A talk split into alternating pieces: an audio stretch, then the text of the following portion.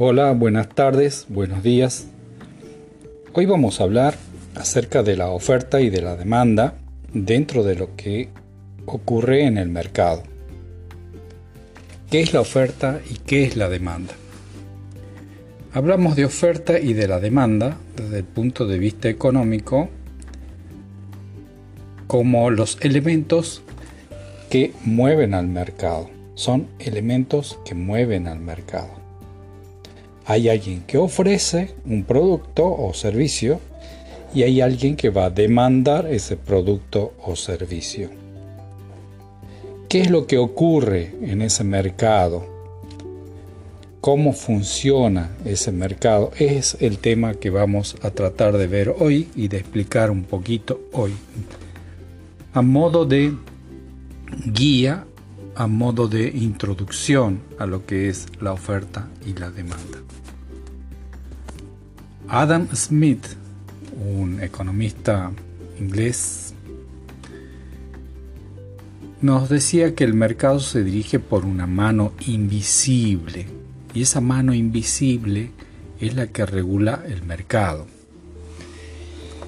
En esta corriente eh, teórica filosófica eh, liberal, corriente liberal de pensamiento, estaba basada en la no intervención del Estado, en donde el Estado no tendría que intervenir.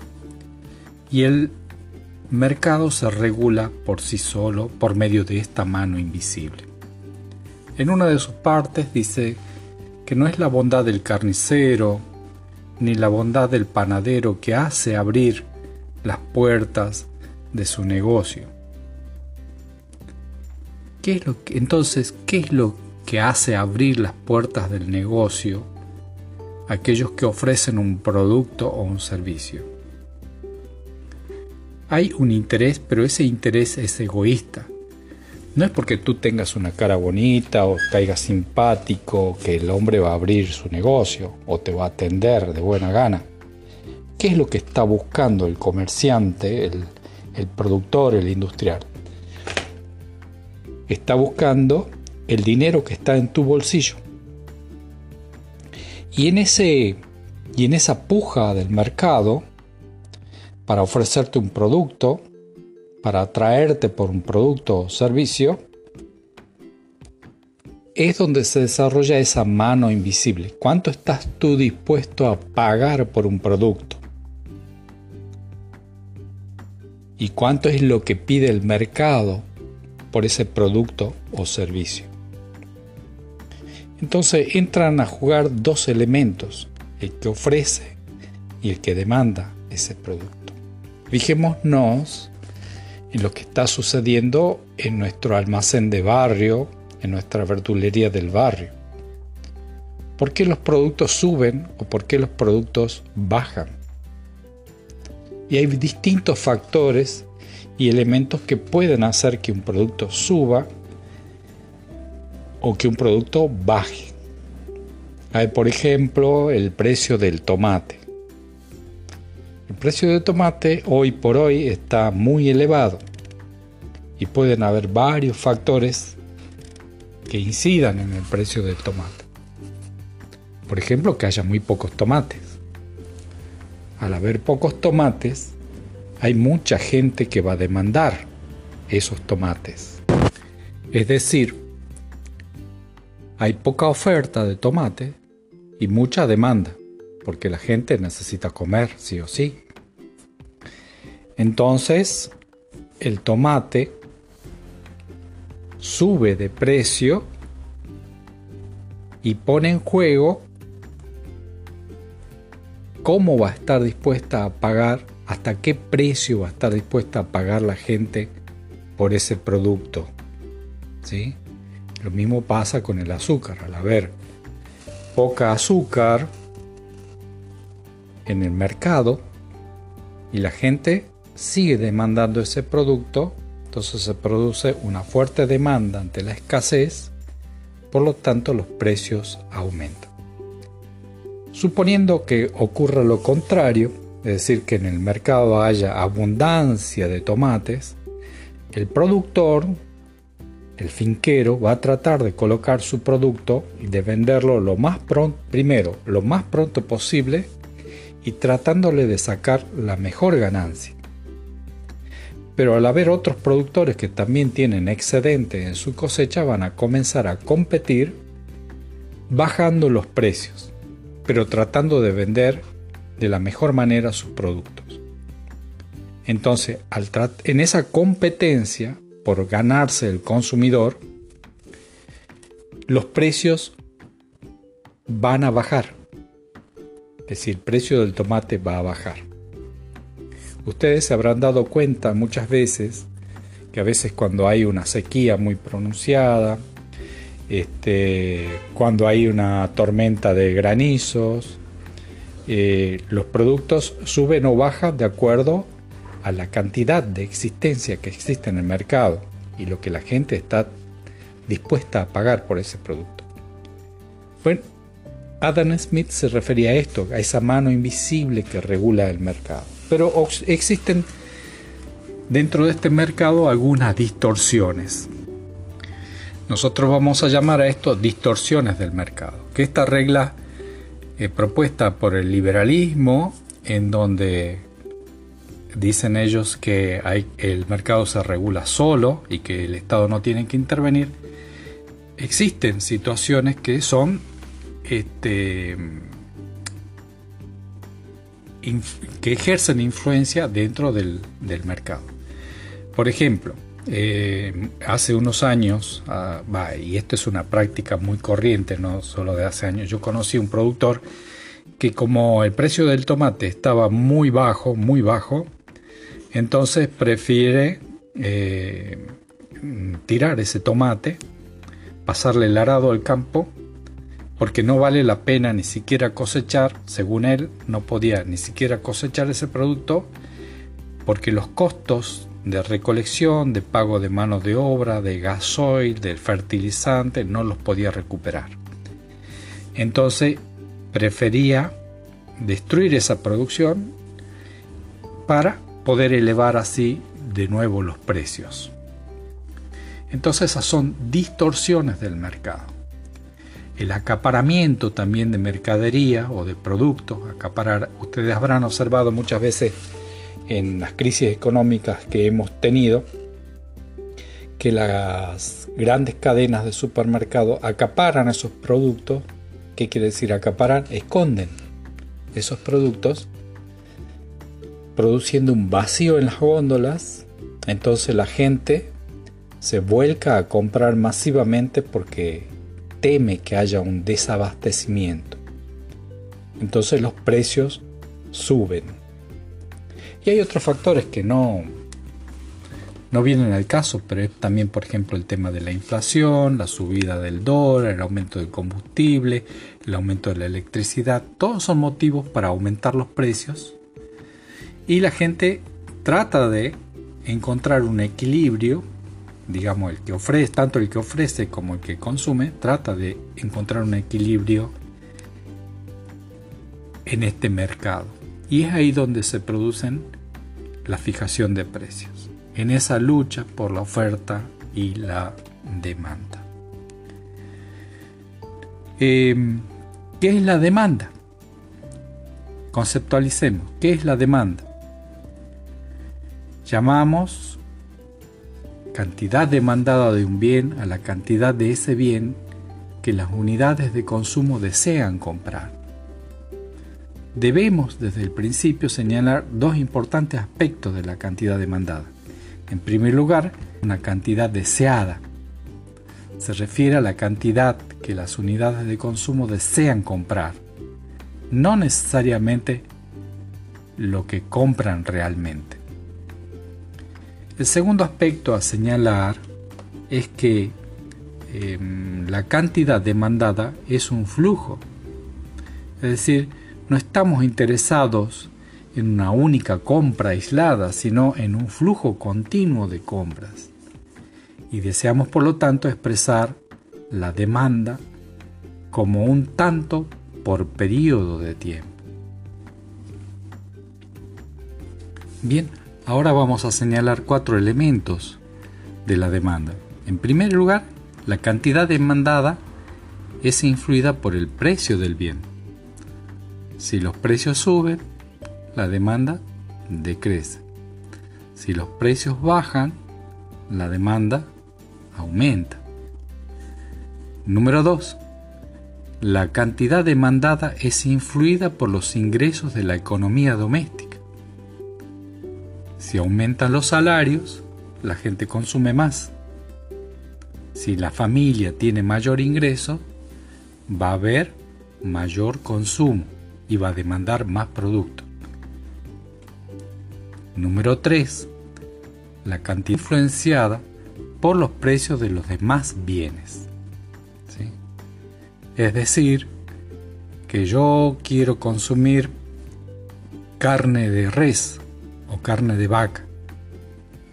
Pero si la carne de vaca está muy cara, por ahí la gente se vuelca a otro tipo de carne, a pollo, cerdos, pescados, etc. Entonces ahí vemos que hay una influencia por otros bienes de la misma naturaleza, o sea que la gente sustituye. En cuarto lugar, la cantidad demandada es influida por los gastos de la economía doméstica. ¿Por qué? Porque la economía doméstica, en la economía doméstica, en la economía familiar, existen varios gastos o consumos que tiene y entonces las cantidades demandadas de determinados productos se ve influida por los eh, gastos de la economía doméstica.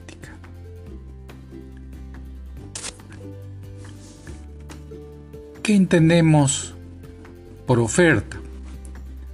Entendemos por oferta de un bien a la cantidad del mismo que los productores pueden y desean ofrecer en venta. La oferta, como la demanda, miden cantidades deseadas como flujo, es decir, un tanto por periodo. Introducimos ahora, vamos a introducir ahora cuatro hipótesis sobre los factores que influyen en la cantidad de un bien que será ofrecido. En primer lugar, la cantidad ofrecida depende del precio de ese bien. ¿Sí? En segundo lugar, la cantidad ofrecida de un bien va a depender del precio de todos los demás bienes. Porque, por ejemplo, volvamos al tomate, como decíamos recién.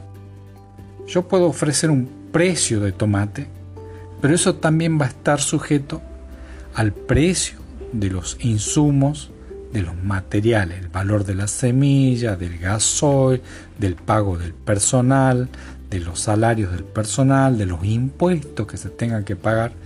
Todos esos elementos también van a influir en el precio del producto ofrecido. En tercer lugar, la cantidad ofrecida depende de los precios de los factores de producción. Y en cuarto lugar, la cantidad ofrecida depende del estado de la tecnología.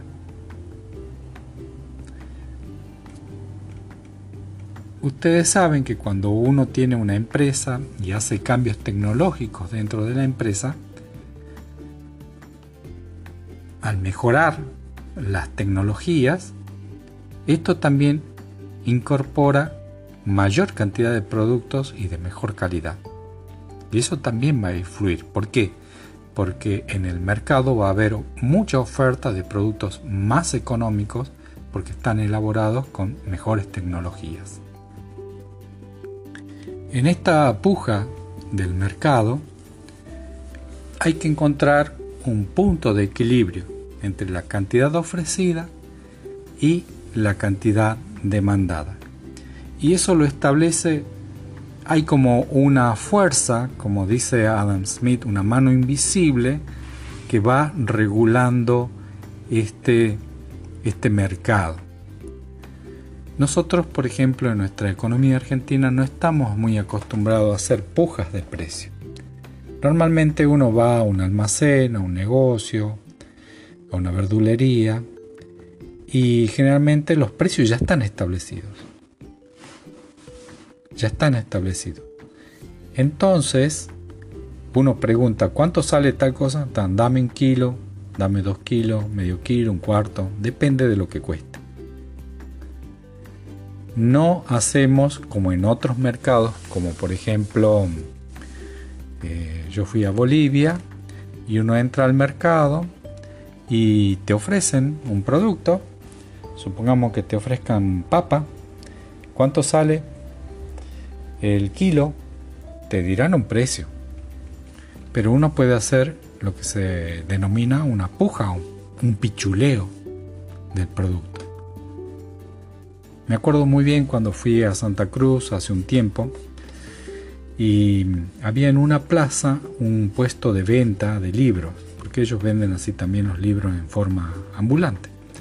Y había unos libros que estaban muy, muy bien a muy bajo precio. Y entonces yo comencé a elegir, pregunté cuánto era y bueno, elegí eh, cuatro libros. Cada libro salía 15 pesos bolivianos en ese momento, ¿no? Estoy hablando ya de hace bastante años. En total del producto eran 60 pesos. Bien, yo me disponía a pagar y entonces mi señora me dice, no, no, no, para un momentito. Dice, llevamos cuatro libros. 60 no, mejor 50. Y el hombre, para sorpresa mía, aceptó. Y así, en todos los negocios, en todos los comercios que íbamos, eh, los precios eran discutibles. Incluso en la terminal de ómnibus, en donde cada empresa sale a ofrecerte un precio por un servicio y están dispuestos a bajarte ese precio de acuerdo a la puja o a la lucha o a la discusión que tú establezcas con este eh, comerciante. Entonces ahí se ve vivamente cómo se establecen los precios y hay un punto de equilibrio. Puede ser que por el mismo servicio, por el mismo pasaje, el del boleto, el que me acompaña al lado haya pagado más o haya pagado menos. Porque depende de la de la calidad de la discusión, de aquel que sabe pichulear mejor. Y esto es algo que nosotros tenemos que recuperar también nuestra economía, discutir los precios y no pagar ni por los servicios. Em, nosotros como consumidores tenemos que tener clara conciencia de lo que somos y del poder adquisitivo, porque el poder está en nuestro bolsillo, ese dinero que nosotros tenemos que dejarle a esa persona. A ver hasta cuánto esa persona está dispuesta a bajar los precios en primer lugar, también se tiene que ver la calidad del servicio. Tenemos que tener una fuerte conciencia de consumidores. Desde el punto de vista del empresario, tenemos que también ofrecer muy buenos productos o muy buenos servicios a cambio de aquellos que nos dan. Con el efecto de poder ganarnos un cliente y obtener fidelidad en el consumo. Muy bien, he tratado de explicar algunos elementos de la oferta y la demanda. A los que son estudiantes eh, les voy a dejar una cartilla para que puedan seguir, completar las actividades y vean más en profundidad la parte de la teoría. Muchas gracias, nos estamos viendo.